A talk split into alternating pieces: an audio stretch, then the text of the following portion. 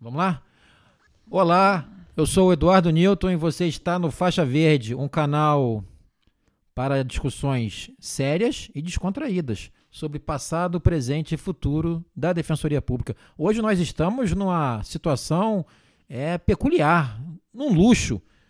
Microfone, mesa de som, o nosso grande Márcio Oliveira, publicitário, nosso engenheiro acústico está aqui. E o mais importante, nós temos uma estrela.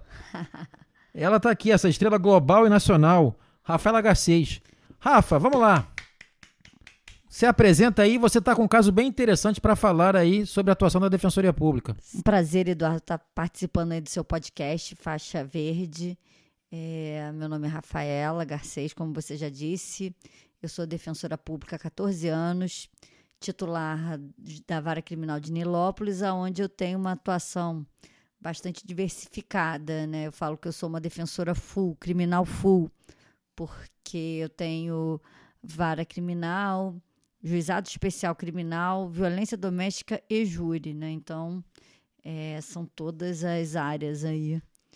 E uh, eu tenho esse caso aí que a gente já debateu bastante, que você participou, né, da construção do HC também é, era a situação de reconhecimentos recorrentemente né, praticados pela delegacia de polícia por meio de álbuns fotográficos.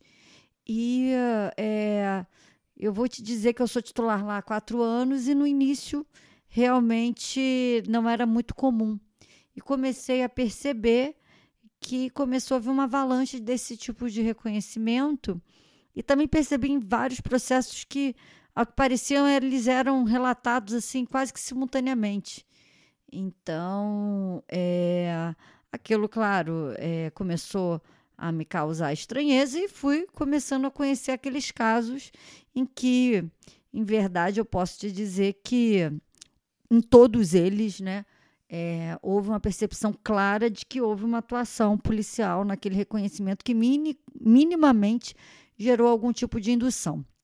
Mas o caso específico, né, do Tiago Viana, é, ele teve, ele responde a diversos processos, ele ainda tem processos em curso e foi absolvido em todos os processos pelo juiz de primeira instância, a partir dessa percepção dessa desse abuso realizado pela 57, né? É importante também falar com a delegacia, que acredito e espero que nem todos os policiais né, atuem dessa forma equivocada em reconhecimentos em que é, em alguma medida se aponte que aquela pessoa seria alguma pessoa com algum tipo de envolvimento ou que não faça nenhum tipo de perfilamento adequado e como regra mostra-se um álbum que a pessoa folheia ali, né, de bustos ali, de fotos em péssima qualidade é, e uh, muitas vezes é, a vítima e o que você percebe é que a vítima não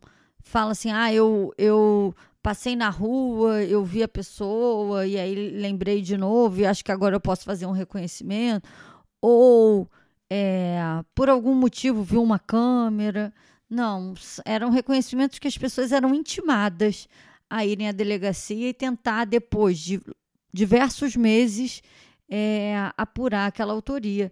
E, evidentemente, a impressão que me dava era de que é, havia processos que deveriam ser resolvidos, né, inquéritos, porque aquilo devia estar acumulando, então é, se agia dessa forma como uma medida que parecia estar sendo eficiente, mas que, em verdade, começou a, a, a começaram a ocorrer diversos processos com prisões decretadas de pessoas reconhecidas fotograficamente.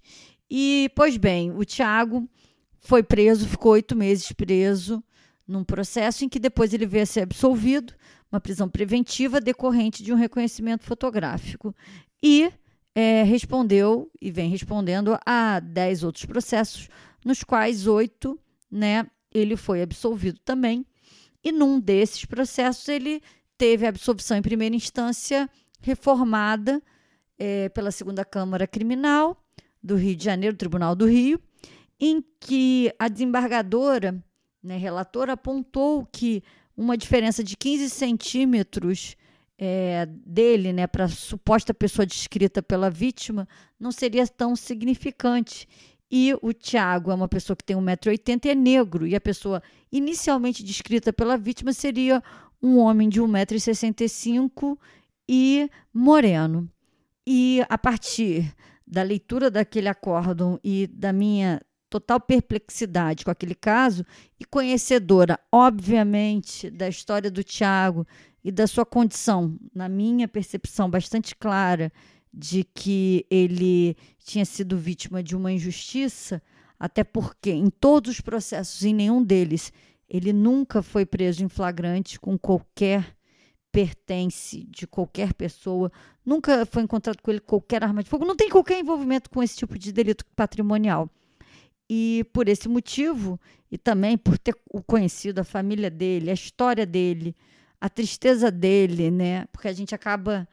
É, é um desses casos que o assistido se torna né, alguém que você passa a usufruir um pouco da convivência, porque é um caso tão absurdo de injustiça e de arbitrariedade que você se comunga né, com a família e com a pessoa é, em prol de algo maior, né?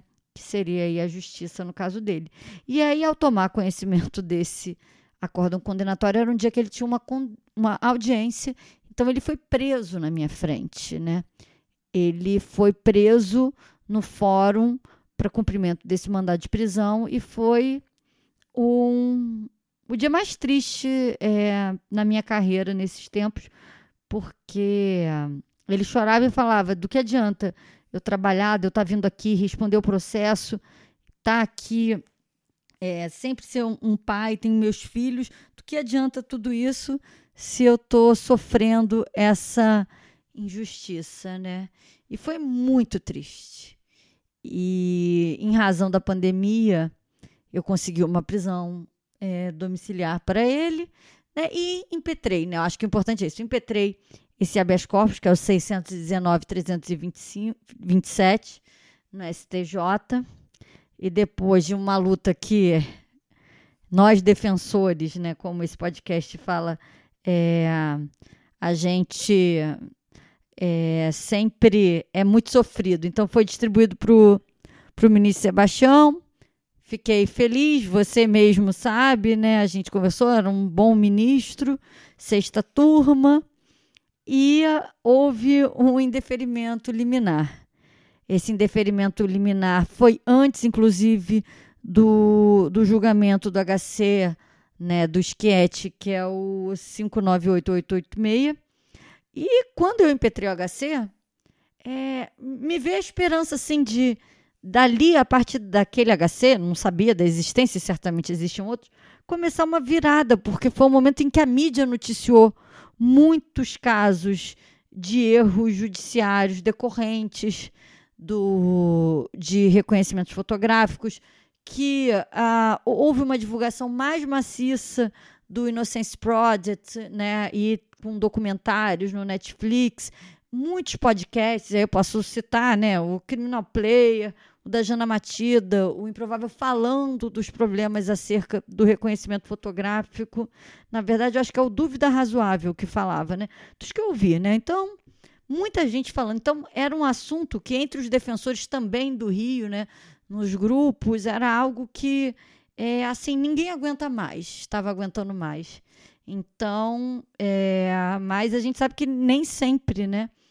Os clamores da defesa são ouvidos. Mas nesse caso, quando é, foi distribuído, eu estava muito esperançosa que era um bom ministro e foi indeferido liminarmente. E aí foi uma aquele balde de água fria normal, né? Mas seguimos na luta, né? O Pedro Carrielo, que é um defensor lá em Brasília, é, muito bravamente é, buscou audiências com os ministros, fizemos o agravo, né? Ele fez o agravo e conseguimos reverter. Esse agravo já foi julgado num segundo momento, quando já tinha havido essa decisão dos Quiet, e felizmente, né, entendeu-se, né, o STJ fez justiça, absolveu o Tiago e entendeu já, né, mais uma vez, reafirmando tudo o que foi dito pelo é, grande voto do ministro Schietti, que é, qualquer prova, qualquer processo é garantia. Então, nós não podemos admitir né, que se precarize uma prova e que se condene com base é, em algo que comprovadamente né, é falho, que é a memória, que além dela ser falha, é, então todo reconhecimento, quando a gente fala qualquer reconhecimento, pessoal, fotográfico eu nem chamaria de reconhecimento, mas qualquer ato né, em que você demande a memória humana, até um testemunho, ela também vai precisar rememorar dos fatos, você tem que perceber que aquela memória é falha e que ela, além de ser falha, ela ainda é passível de ser modulada por meio das falsas memórias. E a gente sempre vai pensar que essas falsas memórias, isso não sou eu que estou falando, né? É psico psicologia cognitiva, que essa falsa memória ela vai decorrer de necessariamente um ato de induzimento. Então a gente sempre vai falar, ah, o policial. Não, não, não estou falando isso. Ela, inclusive, pode ser espontânea. Então a gente é um meio de prova, e qualquer prova, né? E até estava brincando que a gente chamava a prova testemunhal das prostitutas das provas, né? Então, o reconhecimento, né, qualquer que seja, para mim está nesse viés aí, a geni das provas. É. Essa também é a geni. Então, hoje virou a geni. Ninguém mais quer ela. Todo mundo que quer um processo penal que seja justo e ético também, é, não quer mais esse tipo de prova. Ô, Rafaela, além da gente ter essa sua bela aula que envolve até a MPB com Chico Buarque, é, o ano de 2020 então ficou marcado por dois julgados. Sim. Na questão do reconhecimento e dois julgados é, que foram provocados, promovidos pela Defensoria Pública. E o Sim. Faixa Verde fala sobre Defensoria Pública. Numa lógica pensada no futuro, Uhum. O que, que a Defensoria Pública, então, pode fazer para melhorar esse sistema? Mas agora ele vai falar, o sistema qual? O de reconhecimento? Sim. Eu acho que a gente está é, tá fazendo o nosso papel, né? Eu acho é, que provocar as cortes superiores e mudar o entendimento já sufragado é um papel que nós fizemos e fizemos muito bem esse ano. Então, acho que essa é uma parte da defensoria para o futuro. Mas também depende da combatividade dos seus defensores, hein? Hoje eu já mudei. A cada dia eu vou sendo mais rigorosa com os reconhecimentos. E ah, não vai, então, não vai ter. Show up não existe. E eu te diria que talvez no início de carreira, é, e a gente também olhando para o passado, né? É, a gente vai aprendendo né, e conhecendo melhor é, a, os meandros e o que realmente se a gente tolera, a gente está, na verdade, fragilizando o direito do nosso assistido. Então, show-up que é uma pessoa só, não existe. Né? É, tem que ter um perfilamento minimamente com pessoas que tenham alguma similaridade ali física. Se não tiver, redesigna. Ah, redesignou, o cara está preso. Idealmente, tem que tentar a liberdade. E, felizmente, eu consigo essa é, redesignações e, e também correr atrás e faço. É, até você elogiou aqui o Márcio, que está é, tá aqui hoje ajudando, foi assistir um de audiência. Foi lá, dublê, virou dublê também. Ele foi reconhecido? É. Felizmente não. Mas é, meus estagiários, todo mundo. É, e falo para os réus que estão soltos, né? Que levem pessoas. Então, foram condutas que eu fui criando. Então, no futuro é, é a gente tentar é, realmente ser muito rigoroso. Não transigir com esse direito, porque infelizmente se a gente transige, depois a gente não tem mais como repetir essa prova. E depois que há um apontamento, é, e esse apontamento é, diante do estándar probatório que muitos juízes e promotores exigem para uma condenação, esse apontamento pode gerar uma condenação. Você sabe que você falou na incapacidade, na impossibilidade de transigir. Eu vou até fazer um merchan, né? Que nas minhas peças eu sempre boto defesa intransigente dos direitos necessitados. Mas Boa. olha só, Passado, você vai contar rapidinho aqui pra gente um caso de um reconhecimento que gerou dupla absolvição, é isso mesmo? Sim, sim. Mas esse, feliz, quer dizer, felizmente não foi um reconhecimento é, fotográfico, né? É, quer dizer, não sei se na origem teria sido, agora, poxa, é difícil, porque é um júri, né? E a vítima foi uma tentativa de homicídio e a vítima apontava né, o meu assistido com certeza, porque ele era um ex-agente, não, ele era um agente da SEAP e ele falou que, que teria sido ele, porque teria é, olhado no, acho que foi isso, teria é, feito uma investigação ele próprio, teria visto lá no portal de segurança e aí teria identificado é, a pessoa que teria o abordado e ele foi.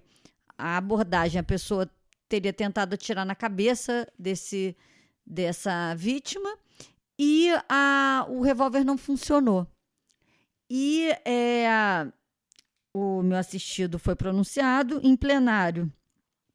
Aleguei a negativa de autoria, que era a alegação dele, né? Informei que não teria como ele sequer conhecer esse agente, porque ele nunca nem tinha passado pelas penitenciárias em que esse agente trabalhava. Fiz essa pergunta, né?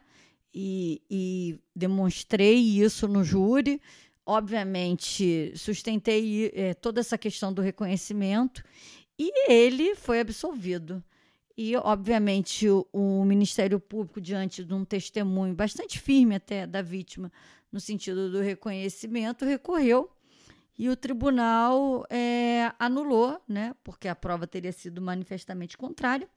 Fomos para plenário de novo, é, e, uh, inclusive, no primeiro plenário, uma coisa que nunca tinha acontecido na minha carreira, a vítima interferiu no meio da minha fala, gritou. Aparteou? A, minha, a vítima do lado de fora me aparteou. Foi uma cena dantesca. Umas coisas assim, cara, que.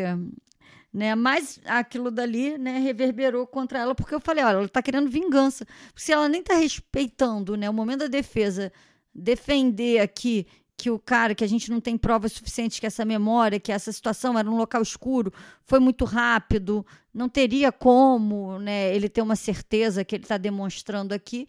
E aquilo, depois, quando ele me apartilhou, eu acho que talvez ali até tenha sido um momento que tenha ficado bastante evidenciado ali que o interesse dele era meramente de vingança. E aí fomos a novo júri e foi absolvido novamente. Nesse, inclusive, eu exibi, porque é sempre importante, né? A gente reclama muito que no júri é uma. que é só a retórica. Não. É, foi muito bom porque eu vi, acho que nesse caso, é, eu vi que se faz justiça, sim, uma justiça de grande qualidade.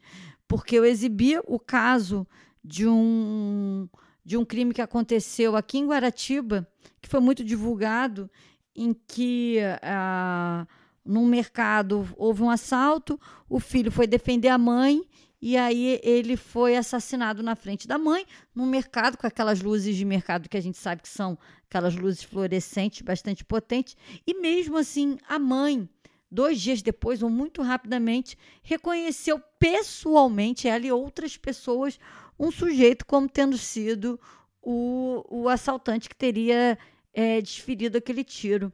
E depois ele conseguiu, por meio de câmeras de segurança, provar que não era ele. E o real é, roubador se entregou. E aí a gente percebe que não, em um reconhecimento pessoal, é, por uma pessoa que evidentemente não teria nenhuma intenção de apontar alguém que não seria o real assassino do seu filho, errou. Então eu mostrei aquilo no júri e é, foi talvez ali estaria surgindo aí essa é, grande visão e grande defesa é, no sentido de que a memória humana tem que ser bastante questionada. Talvez ali tenha nascido aí esse germe aí que hoje, depois, é, gerou o HC, mas foi realmente uma vitória muito, é, assim, lutada também, porque ele tinha várias anotações criminais, então era uma pessoa que já era estigmatizada do sistema, vários roubos, nos quais ele confessava, né? Era uma pessoa que tinha antecedentes por roubo, mas negou veementemente o homicídio e teve essa dupla absolvição. E, né, para quem está ouvindo, sabe que depois de uma segunda absolvição não cabe mais o recurso com base na prova contrária, né, na decisão contrária à prova dos autos. Ô, ô, ô, Rafaela, na verdade, então você sapateou, né, diante do acusador. E eu vou ficar aqui já com uma promessa. Você falou que o revólver não funcionava, né? Tem aquelas pílulas no faixa verde. Vai vir aí daqui a pouco o cão que não tinha na arma. E apareceu até um cão na audiência, mas não era aquele cão que precisava. Fica como promessa aí. Veja só, a gente vai caminhar agora para o nosso final. A gente já falou Sim. passado, presente, futuro. E tem sempre aquela perguntinha que é incômoda. Rafaela Garcês, qual que é a sua inquietação para o futuro da Defensoria Pública?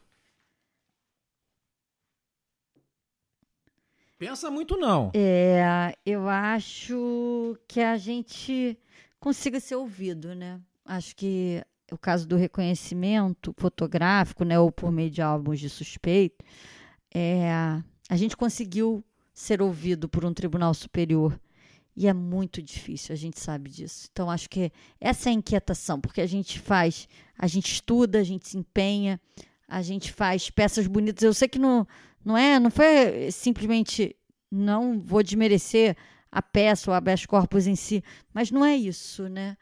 O fiel da balança é quererem ouvir a gente. Então, que os tribunais estejam mais permeáveis a ouvir a defesa, porque eu acredito que assim a gente está fazendo uma justiça mais bem feita, porque aí sim teremos a paridade de armas. Tá certo. Gente, olha que aula, viu? Começamos de maneira fantástica aqui o Faixa Verde.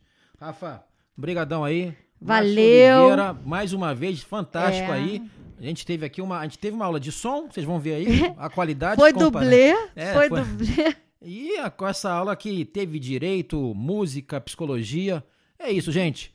Vamos aí, até a próxima. Conto com vocês. Um prazer, Eduardo. Um beijo. Tchau, tchau.